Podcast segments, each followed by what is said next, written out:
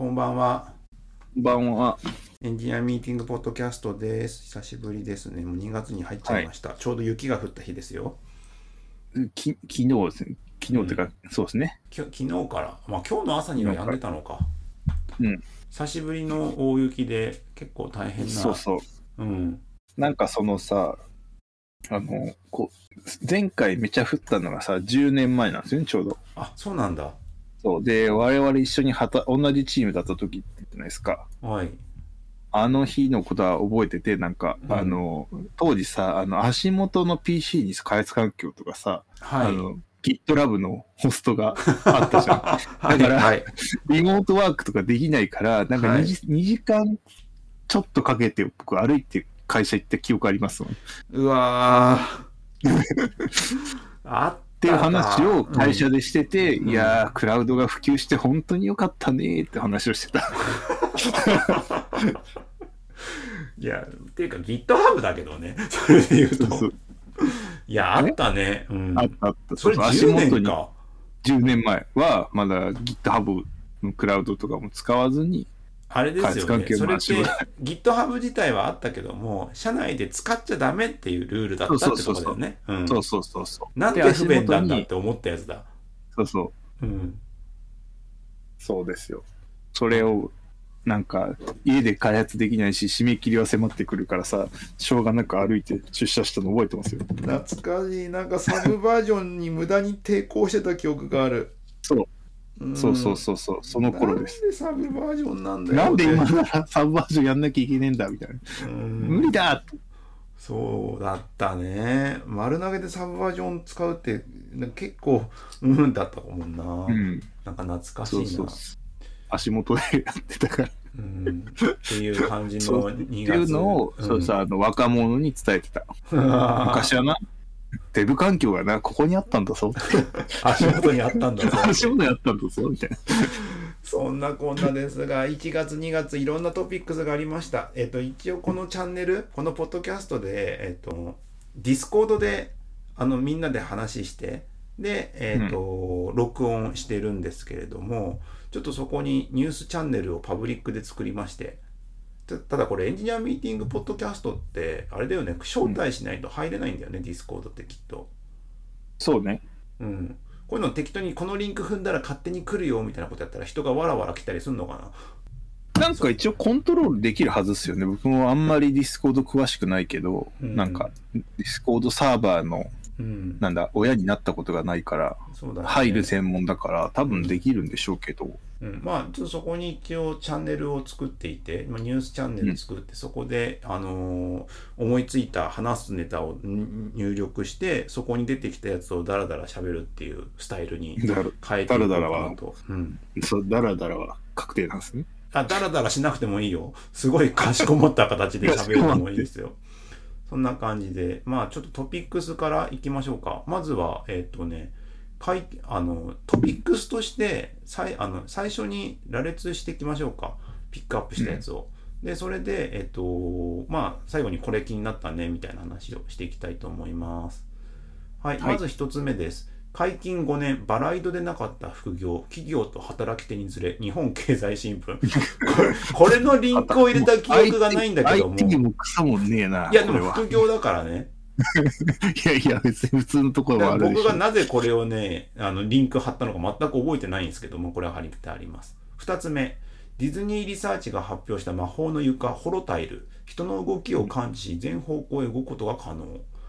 これね、これちょっと映像を見るとすごいなって感じだったんですけど、これもレディープレイヤー1のあの床のですね。ができたとって感じですね。はい、で次です。2024年カレンダー戦争が勃発している、えっと、 Amie VS Hey カレンダー VS Notion カレンダそう。なんか、は急になんか、あっちですよね。西洋っていうか、ー。あの、うんほ 欧米の方で新規カレンダーサービス、アプリがなんかポンポンポンって3つができたんですよね。ねすごい。 Notion カレンダーはもともと Cron があったけど、うん。それもなんか去年か一昨年去年かな。買われたのかな？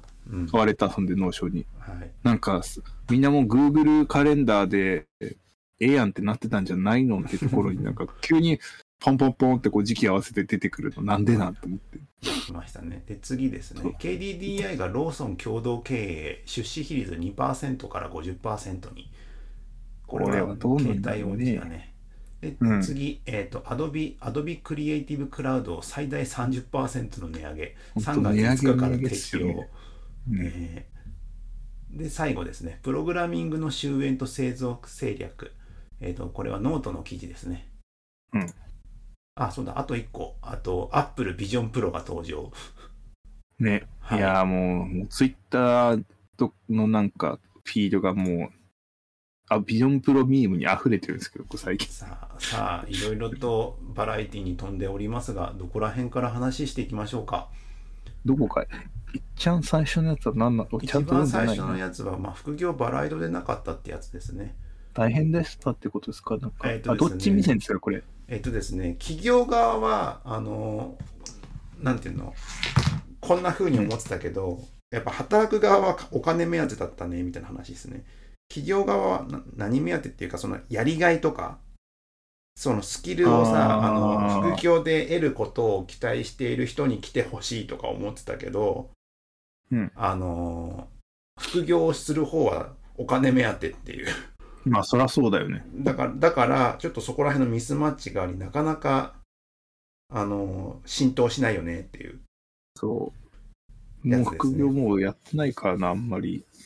いや、なんか副なんかやっぱお、業、うんおお金目当てやったらココスパ悪いなって思っちゃったんですよね、結局。ああ、は時間との、あれの。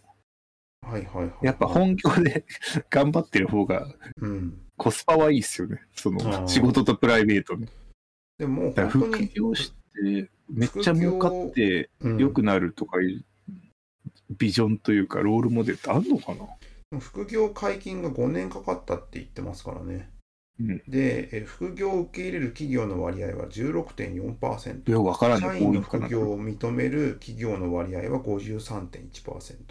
なんか多い気がするよね。で正社員の副業化率は7%。うん。だからだんだん下がってってんの。うん。だんだん10%ぐらい、2018年10%ぐらいだったのが、だんだん9に21年は9%な9.1%になって、23年は7%だそうですよ。なるほどな。で、まあ、企業側が中途採用で副業をあの導入した理由は、従業員のエンゲージメントを高めるとか、あの社員のモチベーションを上げるとかが目的だったんだけども、副業者が副業している理由は収入を増やしたい。一つの仕事だけでは生活できないっていうのが、なんか60%とか40%とかなるほどみたいですね。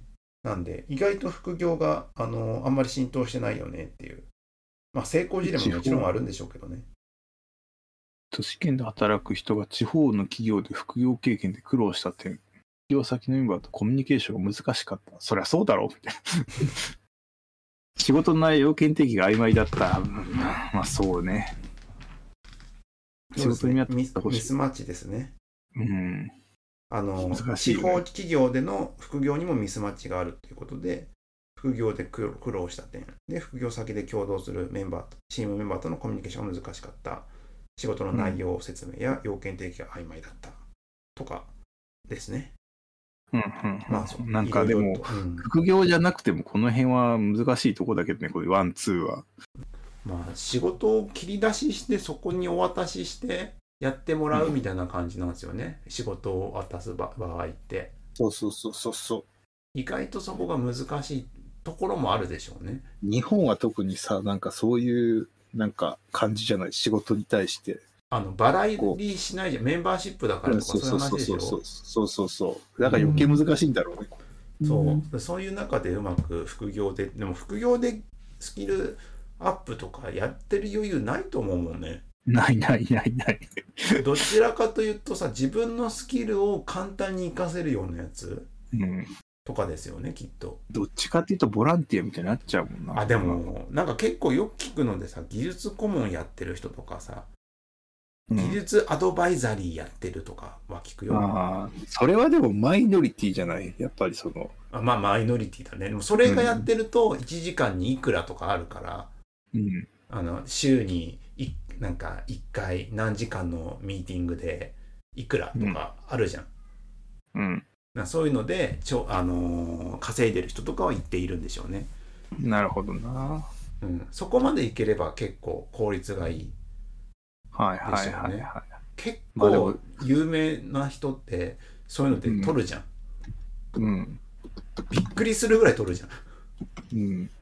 でもなんか、そうだな。なんか、ゼロサムっぽい感じだもんな、そういうのって。なんか、うんその有名な人がさ、結局その、に集中してさ、うんあの、他の人に その仕事の機会が来ないみたいな感じになるじゃん。デザイナーとかもそうだよね。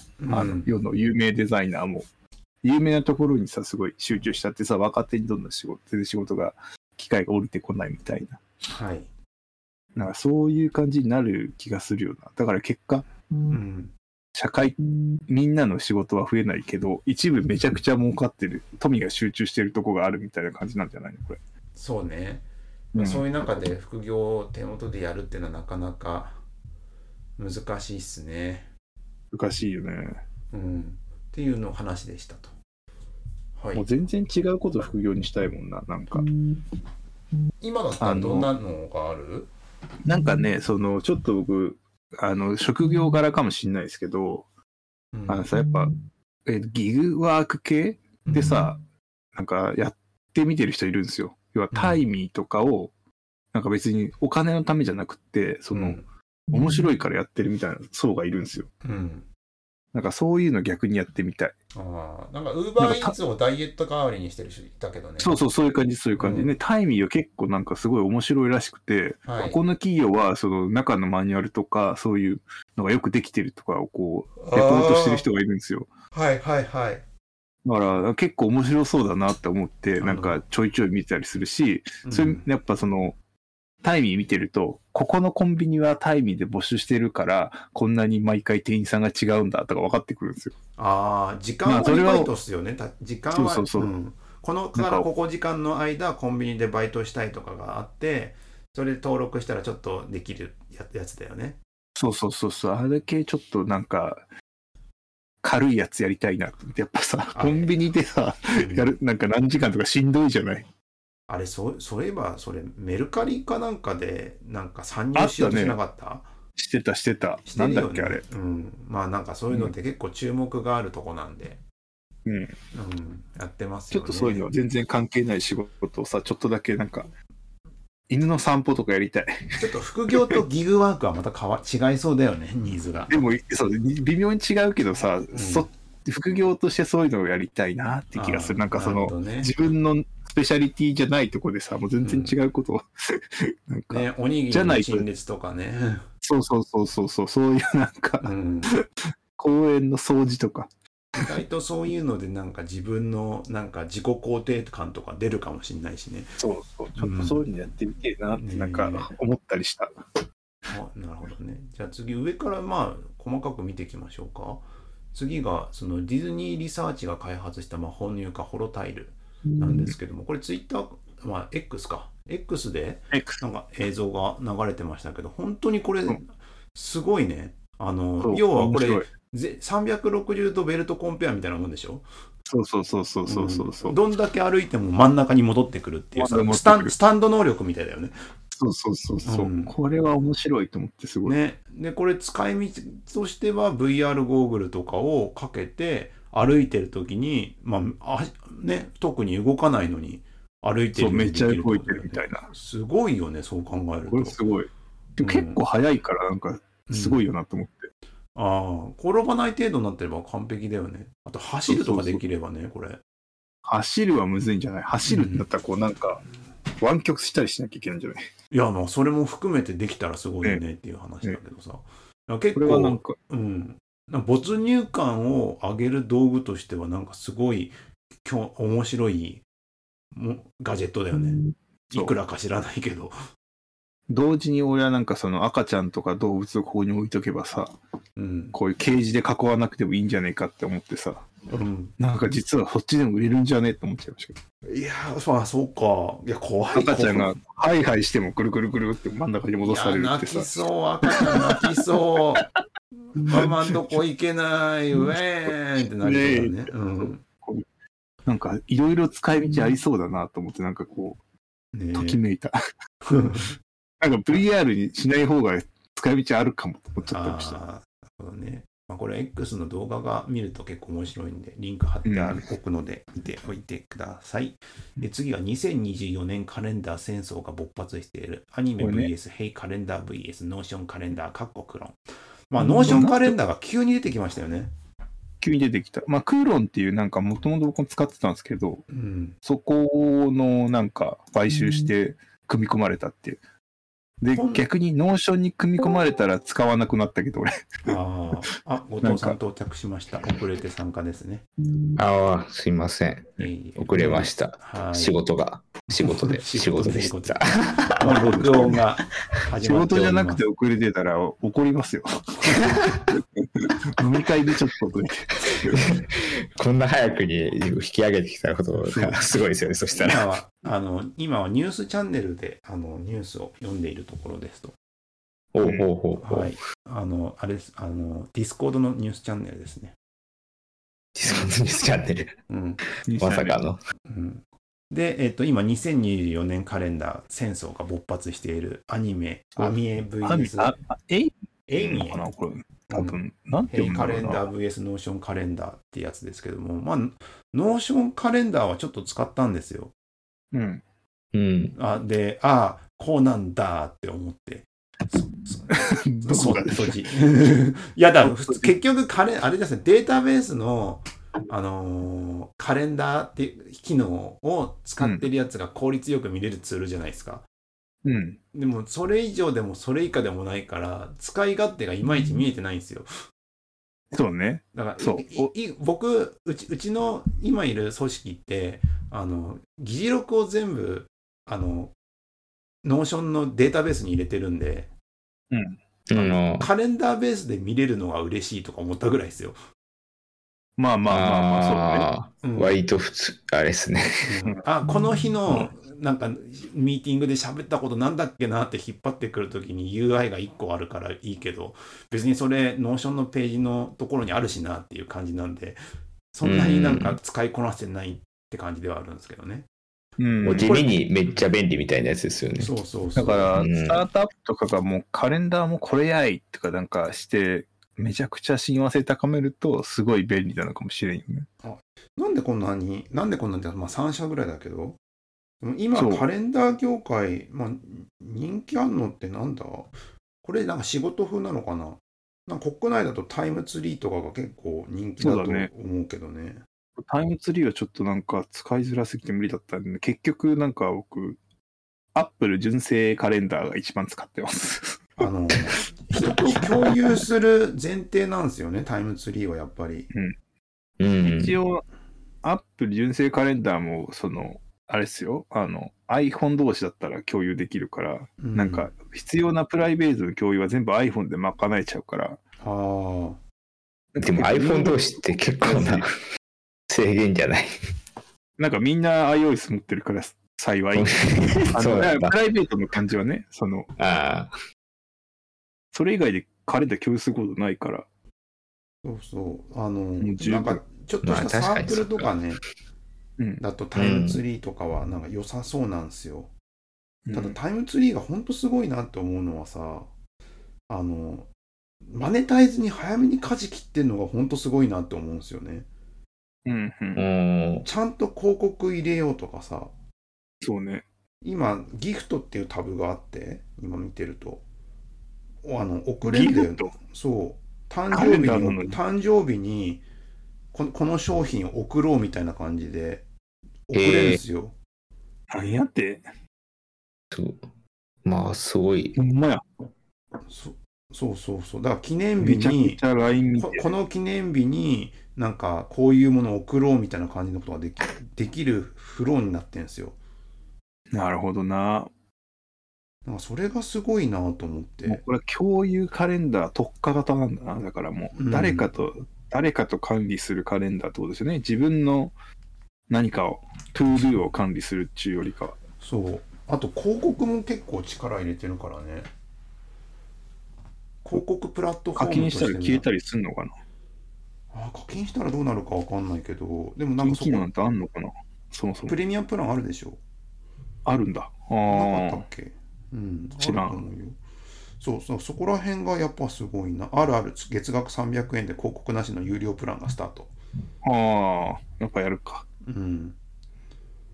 なるほどな。でも広告とセットですからね。広告もあるし、でもこう、うん、結構ポケモンと、ポケモンスリープかなんかとコラボしてたりとかね。あ、そうなんだ。へえ。すごいなっていうところはありながらも多分この Notion とかえなんだ HEY カレンダー僕これ知らないんですけど特徴とかなんかあるんですか？ HEY カレンダーはね、ちょっとなんかちょっと微妙に、俺もまだ使いこなせてないんだけど、要は仕事用みたいな感じよね。メール、これ、ヘイってメールプロダクトがあるんだよね。うんそれと行き来をすることで、なんか、あの、メールのやり取りと、えっ、と、カレンダーの予定管理みたいな、やること管理を一気にここでやっちゃおうぜみたいな思想なんだけど、うんまあ、やや分かりづれ。あのー最近さトゥルドゥブだっけ？あのー文字や議事録書き起こしツールみたいなやつああ、はいはいはい音はい。声書き起こしツールみたいなところのさ UX UX 体験って言えばいいのかな？なんかさ登録しとくとさかずけずけとさあの ユーザーユーザーがさ入ってきてさ勝手に収録してメールでなんかサマリを送ってくるっていうやつがあってうん。いやいいんだけどめっちゃ怖いなって思ったんで まあ、そうよね。うんいや本当ほ too long didn't view かトゥルドゥブ？うん。そう。いや怖いこ怖いよこれ。結構いきだってある時それ登録してる人がさ休んでて会社休んでて、うん。代わりにそいつが入ってくんだよ。へえ怖いね。でそれさなんか勝手にいる中でもう追い追い出さなかったらさそいつが聞いて、あの文字起こししたやつを休んでいるその人に送るんだよいや、すごいけど、す、怖いね。そううわすげえ怖えって思ったもんねあれいやでもなんか結構新しい UX ですごい興味深いんですよいやー、えーやってみてえな。なんか、あれですね。無料で取得する。うん なんか、もう、もう少し、なんか体験の仕方あっただろうにって思わ、一瞬思わざるを得ないけど、いやあの多分わかりやすいですよ。そうそう。多分ズームとかさあのビデオなんだあのアプリケーション？その、うん。通話アプリケーションを持っているひ人たちからすればツールに組み込むじゃん。うん。下にさ、要約とか書き起こしボタンを置きゃ済む話じゃん。録画ボタンと同じように、うん。だけどさあの第三者のさベンチャーかなんかが始めてるからさどうにかしてそこのプラットフォームに横乗りしなきゃいけないっていう話で。うん。その結果 なんかユーザーゲストユーザーか何かがなんか入り込んできて録音するっていう流れになってると思うんだけど。ああ。れ あの感覚はねすごいすごい新鮮だったなんか新鮮だけどちょっとこれ怖いすぎますみたいなこと言ったりとかしてるっていう。ね 慣れると、実際は中身が。いや慣れるとってさ自分は慣れてんだよ多分使う側からすると。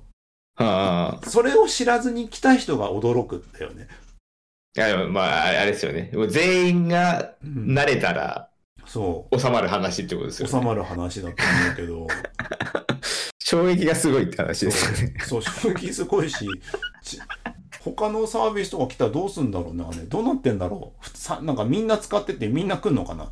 俺の俺の書き起こしツールみたいなのがみんなルームに入って5人のミーティングに10人入ってるみたいな感じになるのかかなっこいい最だ悪、最悪全員代わりに入ってくる。全員 そこ制御されてんのかな。スター・ウォーズの世界観だな。R2D みんな入れてくるみたいな感じでしょ。そうそうそう俺の R2D2 を。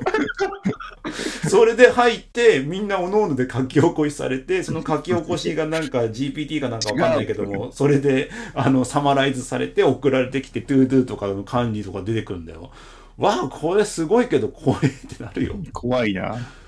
怖いけど、なんか、うんちょっと R2D2 とか C3PO で想像しちゃうと、なんか意外と間違ってそうで可愛いなと思っちゃったな。ああそこをね キャラクター載せるとねそう。まあ、いつかでも出てくるんじゃないですか、そういう人格性とかキャラクター性が。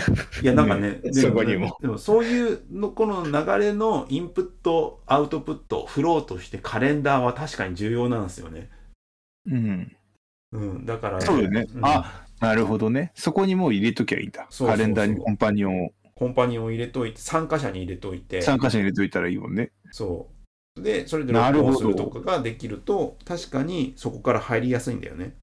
うん。っていうのはなんかまああるんだろうけどねえっていうででもなんかちょっと面白い面白い自分のスタンドみたいな。なうんうん。でも、あれですよね、説明されたら即納得できるのすごいですよね。これ以上分かりやすさがないっていうか。うん。いや、そうだけどっていうね、ありますけど。いや説明は簡単こですれ、これさ、んあの、いあの、裏、本当に人がいたらどうします？いや、マジ怖いですよ。まあまあ、あるあるんじゃないですか。あるよ書き起こし見分け書き起こしううん本気で、めっちゃタイプ早いやつが書き起こしてるんいですよ。やー、すげえななんか全然あるもんな。あるね。怖いね。そうまだこれはその最初のバージョンだから、ちょっと、うん。実はシステムじゃなくて人力なんだ。そのうち、なんか AI に置き換えるから、みたいな感じで。いや、でもそれでちょっと体験してよかったかって言って、よかったってなったらね、それで POC 完成とかなるからね。そうそうそうそう。んで、資金調達して AI 作ればええわけだから。ね。そうだね。いやーで、オズの魔法使いじゃない？うんちょっとね、そう、ちょっとミーティングツールとかして思ったんですけど、そういうところのインプあの業務ツールの中にカレンダーは多分組み込まれていくから、うんそういうところのなんかほうななんていうの拡張としてはなんかあるんだろうねとは思いますけどね。ちょっと楽しみですけど、いろいろと。うんで、次がね、えっ、と、KDDI がローソン共同経営、出資比率今日だね2%から50%にですね。いや、これ何が、何がすごいって、まあ、あれですよ、KDDI って何でも持ってるから、そこにローソンを持つっていうのもまたでかいですよね。もともと2%持ってたからポンタなんだっていうのがなんかなんとなくなんか初めて知らんかったけどそうなんだと思ったよね。そうそうそう。いや、でも本当に、なん、なん、なんでも持ってるよね、KDDI、なんだかんだで。まあ、どこも持ってんだろうけど、やっぱしけ携帯キャリアプラットフォーマーって、なんかそれなりの存在感やっぱありますよね。そうだね。楽天も大体持ってるもんね。あそうソフトバンクもい大体持ってるしね。や、なんかね、比較すると微妙にその銀行がどうとかあるんですよ。うん。なんだ、なんかね、比較、NT NTT とドコモとソフトバンクと、あの、楽天か。楽天が、EC は楽天がめちゃくちゃ強いとか、うん。あの、あとなんだっけな、なんか、銀行も楽天強いんですよね。うーん。携帯が弱いっていうね。まあ最最後に入ったからしゃあない。そうそうそう。だけど、す結局、囲い込みすることで、うん。あのーね、あの、経済圏を拡大していくっていうね、うん。やつなんで。えでも本当に、本当になんかいろいろとやってんなって。50%も KDDI が持ってどうやっていこうとしてんだろうね。いや、でも、auPay をうん。使おう使えるよな、今ってそもそもみたいな。なんか、つ増やしてなんかどうしていくんだろうね。通販とかさ、通販のなんか受け取り口とかさ、デジタル KDDI とローソンが持つ会員情報を連携させ、ローソンの顧客満足度のアップなどを図る。うん。いや、でもなんか逆に KDDI に絞られちゃうのではってなんか思っちゃうよね。ローソンだと何か、まあコンビニを持つって多分ない、どこも持ってないもん。NTT 持ってないでしょ？持ってない。持ってないし、ソフトバンクも持ってないし、持ってない。で、コンビニ持ってるとったらもう大手3社しかないから、どっかがファミマ買うかもしれないってこと。ファミマ買うっていうか、伊藤忠から？本当に？っていう話でもあるからね。いや、なんか、なんか、でも、僕なんかコンビニの未来に関してはさあの元なんだっけあのジャパネット高田の社長？高田さんでしょ、それ高田は。さんですよ。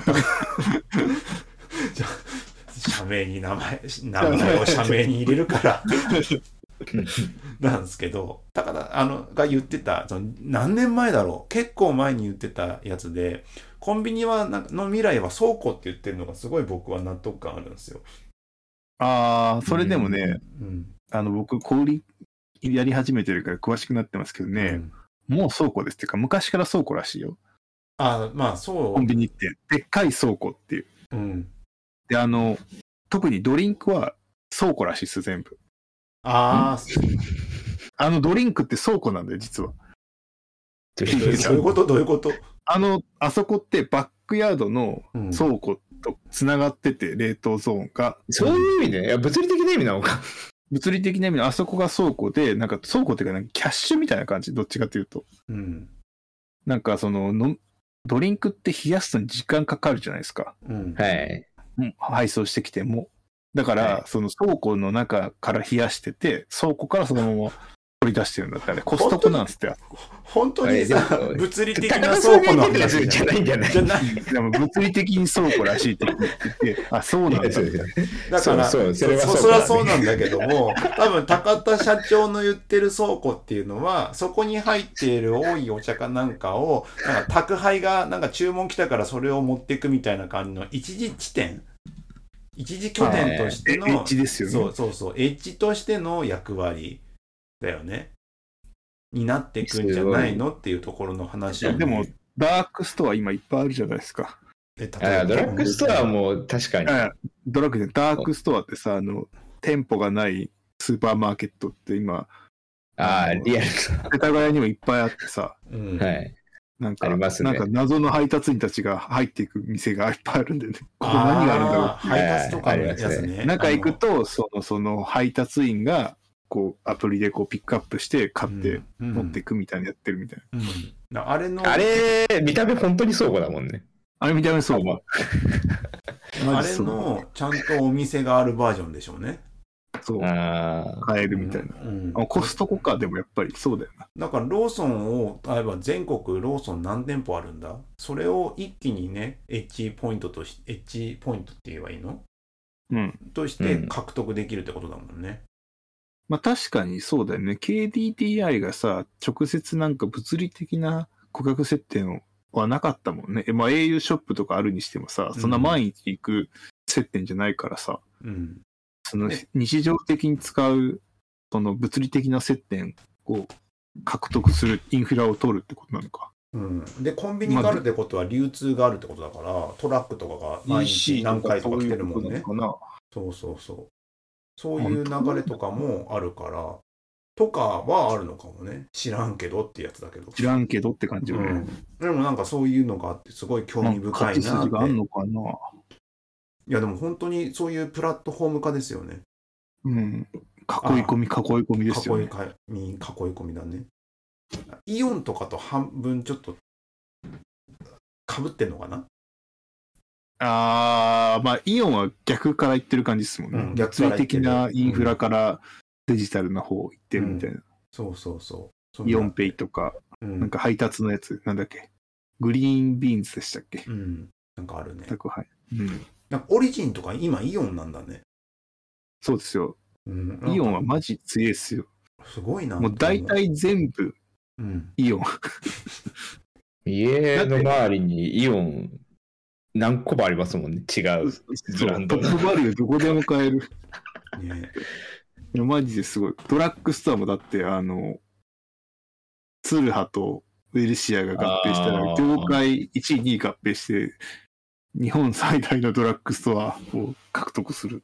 まあ今も最大だけど、ウェルシア。すごいですよね。じゃあ、かっこいい込みがすごい。次のニュースなんですけども、Adobe, Adobe Creative Cloud を3で最大30%の値上げ、3月5日から適用。高。高いよね、これは。これでもなんか昔さ、のアドビってこれぐらいだったからさ、なんかむしろちょっとクラウド安くなってたなって感じがしたから、戻ってきたぐらいなんじゃないのこれ。でもあれですよね。ずっと所有してることを思ったら、まあ別にそんな別に安かったわけじゃないから、昔は単に上がったんじゃない？10万ぐらいしたよね。で、それで買い切り、買い取りでしょ？買い切りでしょ？3年ぐらいで変わるじゃない、あれって。当時。2年か3年で変わってたじゃん。バージョンアップしてたから。ずーっと新しいの買ってる人あんま見なかったけどな。大体使うよね。そのまんま。年間個人が8万6千円でしょ？個人が年間プラン一括払いで年額8万6880円。まあ、高いよね。 Photoshop、うんイラレ、 Premiere Pro、えっ、と、 After Effects、 InDesign、アニメ、なんかアニメート、うんリムーバー、 Audition。Audition。まあ、全部使ったらですけどね、これ。うん。えマスターコレクションフ相当ですよね。ォトショッうんプ単体だと、てかインデザイン単体プラン3難しいな。万4千円か。そのあれ、千2000円いくら ?2000 円いくらか ?2600? 月額ね。うん。だから3万ぐらいか。うん。フォトショーは、フォトショー単体は、買うでしょうね。うん。うん。今時フォトショー使う人は、何をやる人なんだろうな。いや、もうフォトショーが手になれ、あのキーバインドが全てね、そう。でいやでもさそうだ。それでそれで思い出したんだけどさ、そのデザインツールのさ、スケッチが流行る前のやつ、なんだっけ？あの、どれ？スケファイアワーク？あーうん。Adobe フが流行る前、え Figma の前がスケッチとかそういう話じゃなくて、そうそう、その一個前。なんかちょっとツールが流行ってなかったっけな？うん。XD とかうん。じゃなくて、XD は後じゃない？あとか、え、スケッチの前ファイアワークスじゃないの？Adobe に。 Fireworks、Photoshop か Fireworks を使ってて、世の中8割ぐらいフォトショップで一部ファイヤーワークスうん。で、その後スケッチが出てこなかったっけ？うん。だか。ら、なんかその間って、ない、なない、ないはちょっとなんか、ああれだけど、そんななんか潮流ありましたっけ？なかったっけ？なななんかね、なんか、あった。てなんか使ってました？あった気がしたけど、記憶、あ、あ、でも、いいじゃん。あ、あそっか。あの、正確にはデザインツールじゃなくて、インビジョンだ。あ、インビジョン。プロトタイプツールね。そう、プロトタイプツールの方はいがミ,、ミロに吸収されてんだと思ってびっくりしたっていう。そうそう。イン一回流ビジョンは行って、うん。フォトショーのあれとか上げたら、フォトショーにさ、プロトタイプ機能がなかったからさ、うん。あれで上げて線つないでってやつよ。うん。で、スケッチはその後出てきて、スケッチもはそどっからかプロトタイプ機能がついてみたいな感じですよね。うん。で、結局 Figma に取って代わられちゃったっね。て感じかな。そう、そうだそうだ。で、あって、あ、なんか昔あった、き聞いたことあるやつがなくなってるなって思って、あ、なんかちょっと感傷に浸けてたけど、あの、今全然お思い出せなかったんで、大したことなかったんだなっていう気づ感傷に浸る資格がないですね。そこが結構やっぱ、 Figma のなんかすごいところだよな。プロトタイプツールも含めちゃってるからさ、うん。まあ、コラボレ、リアルタイムコラボレーションも強いんだけど、うん。うんツールの行き来をなくしちゃってるから、ねえはい、じゃあ次のニュースでですが、えっ、と、これ僕が気になったやつだな。プログラミングの終焉と生存戦略ですね。読んでない。あーちょっとさ産業で教えてください。AI ブームにより革新的なものにプログラミングという仕事の形が変わることが予想されていると。まあそうでしょなんかね、作る側が使う側に回ってると。う。まあそうだね。で、けど、まあこれ、この記事自体は極端な話なんですけど、なんか最近、そのガーハムとかがすごいリスト、あの、レイオフしてるじゃん。うん。すごい人を少数化にしているっていうのがあってさ、なんかだんだんなんか、インターネットに閉じてる仕事の、あの、なんか、パイが狭く、人としてのパイが狭くなる。市場はでっかくなんだけど、みたいな現象が起きてきて、うん。なんかずっと IT 系エンジニアで、なんか生涯いられなさそうだなって気が最近してるって話なんですよ。なるほどね。なんかフロントエンド、うん。多くを求めなければいいんじゃないって毎回思うんですけどね、なんか。ああ、はい。ここの、なんていうの、その、お大きな会社で、んなんか、ユーザーをかたくさん獲得しよう系のやつは、確かにしんどい気がすると思うけど、なんか、小さい、コンパクトなものがもやっぱ出てくんじゃないのと思うけど。コンパクトっていうのは？要はなんか中小企業みたいなんじゃない？制作会社とか、そのはい。AI をうまくその近所の中華料理屋に導入するとか、そういう、そういうやつは全然あるんじゃない？食っていけはすると思うんいや、だけど。食ってける、食ってけないって言ったらあれだけど、でもなんか本当に、多くをうん求めなければさ、別にいいわけでさ、こう、つそのなんかジャイアントの肩に乗っかろう乗っかろうと思ってたらやっぱそうなってくんじゃない？いやーなんかすごい夢がない感じしちゃうのなんだろそう。がもうなんか最悪最後はなんか畑仕事やればいいかなと思って生きてるんで、う、うん、AI 使って。AI 自使って分の範囲で自分の範囲でやれて食っていければいけるみたいな。うわーなんか無駄にあのあのドローン除草剤撒いてるわとか そういうやつでしょあのキュウリの曲がってるのをこう判別するし機械を作ったりする。いやーなんかなアグリテックがなんかちょこちょこと入ってんなみたそいうなそうそう。いやでもこれはでもそうなるし、大きなとこほどそうなると思いますよ、やっぱ。いやほんとそうっすよねうん、どうやって業務効率化していくかなって大きいところの方が絶対効くもんね聞く。うんでもなんか細かなニーズはやっぱあるじゃない、結局。なんか、うんあの、どんだけその大きなとこが普及しようが、ちっちゃなニーズはああるわけだから、うん。もし IT でなんかをなりわいにしたかったらそっちでいいんじゃないのってなんか常々思う。なんかさ、それでさ、俺ちょっと書いてないわ。なんだっけ、クラフトインターネットだっけ？はい。知りません？知らない。なんか、クラフトビールとかのクラフトのインターネットみたいななんか、うんそういうなんかね、言葉が出てきてるっぽいんですよ。これなんかアベマかなんかのあれで誰かが言って聞いたのかな。これ、なんかこういう古き良きウェブへの運動みたいな。ああ言ってることはなんかちょっと僕はそんなに気に食わないじゃないんだけど、うんあの、まあ、こういう方のインターネット技術の使い方っつうのはあるよねーって気はしてるっていう。へえあまあでもなす草の根運動だよね。そうそう、わざわざそのなんか、なんか金になるインターネットじゃないかもしれないけど、まあうん。趣味というか、なりわいとしてこういうちっちゃいインターネットの存在というか、まあ存在するスペースは、まあありそうよね、あるよねって感じ？いや、いかにその、うん。キリン朝日がいいとか言っときながらも、やっぱクラフトビールを勢いを増してるやないみたいな。うんとはいえ、結局市場規模は、そのキリンとか朝日とかの方がでかいよねって感じになっちゃうんですけど、うんっていう、なんかこれはさ、なんか、そうだな。だから大きい会社ほどこう業務効率化して、なんか、こうなんか利益をたくさん作っていくのは作っていくんじゃない？うんこれはだからなんか、なんか、そうちっちゃいとこで頑張ろう。老人ホームのシステムとか作ろうかな。いやーそれこそプラットフォームのせまあ営業力がもの言うよでもだからその、御用聞きみたいにさ、常にいてくれないんですよ。でも僕人が少いないからサポートに。いや AI がサポートなんですよ。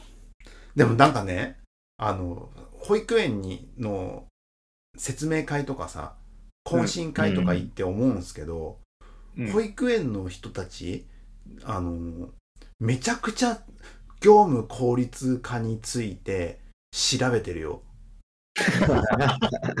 なんで？あのやっぱし死活問題なんじ死活問題なの。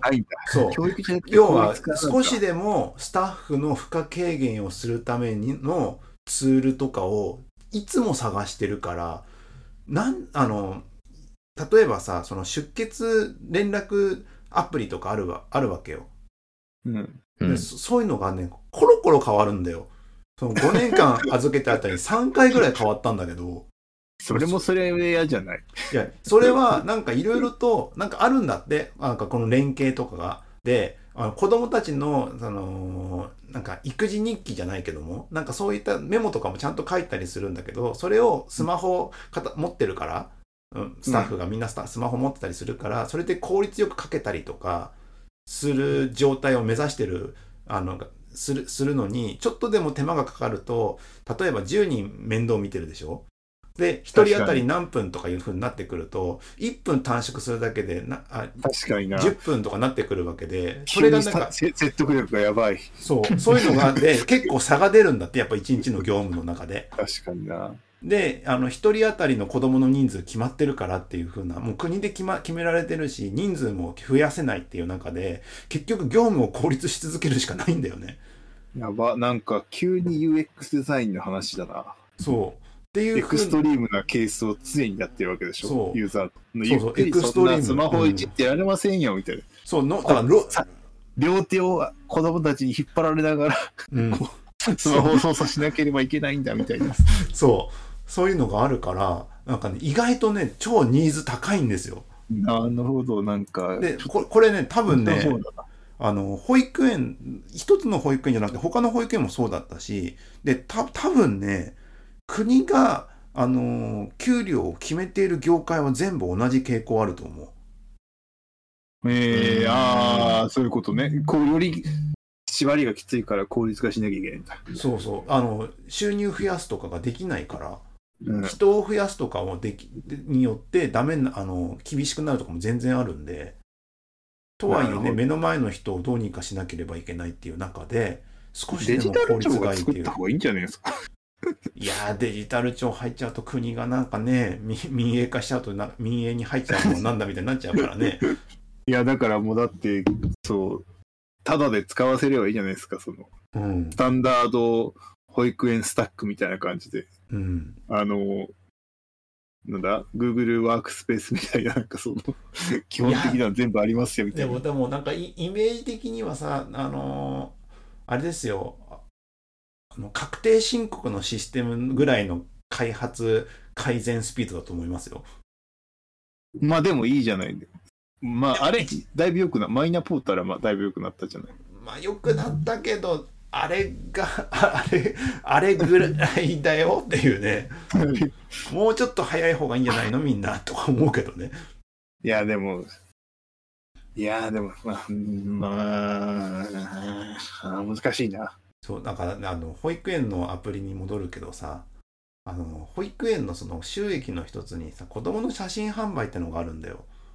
わあ、ディズニーランうド。ん。子供でなんか日常を写真パシャパシャ撮ってそれを後でなんか売ってデジタルなのかプリントで印刷したやつを送るのかみたいなことやってんだけどさ、うんあのその業務ツールをいい業務ツールを使うことでそっちに載せ替えた結果フォトアルバムもそっちのそれに付随したサービスを使うことになって収益を得るみたいになってるからああ、なるほどな。なるほどね。そうなんかマネタイズも、そのサービスの売りになってくるってことそうですね。そうなんかそういうのとかもあっていろいろとふくなんか小難しい業界だな保育園アプリはとか思いながらね使ってますよ え、なんか、がぜ面白い気がしてきたな。いやー本当にいやでも多分ねアプリの品質とかを見てると本当にお金はかけらんないんだろうなと思ううん。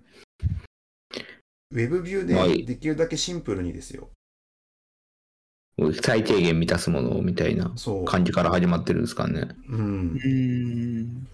そその中でも分かりやすいものだったりとか、うん必要十それ分のものこそなんかね、みんなで副業で作って、それで売ってって感じのとかできないもんなのかね。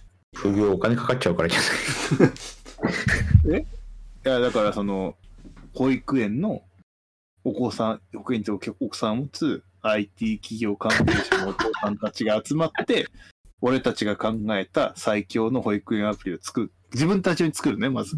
うんで、それを、こうい、いろんなとこにさ、横転していくってさ、できそうじゃん。すごい、誰か中心に旗めちゃくちゃ振ってる人いそう。旗旗振る人も必要だし、いけるじゃん、大崎さん。ややろうよ。あのね、あのね俺フロント書くわ必要もあるし、個人情報を保護する必要もあるから、結構大変だと思うよ、これ。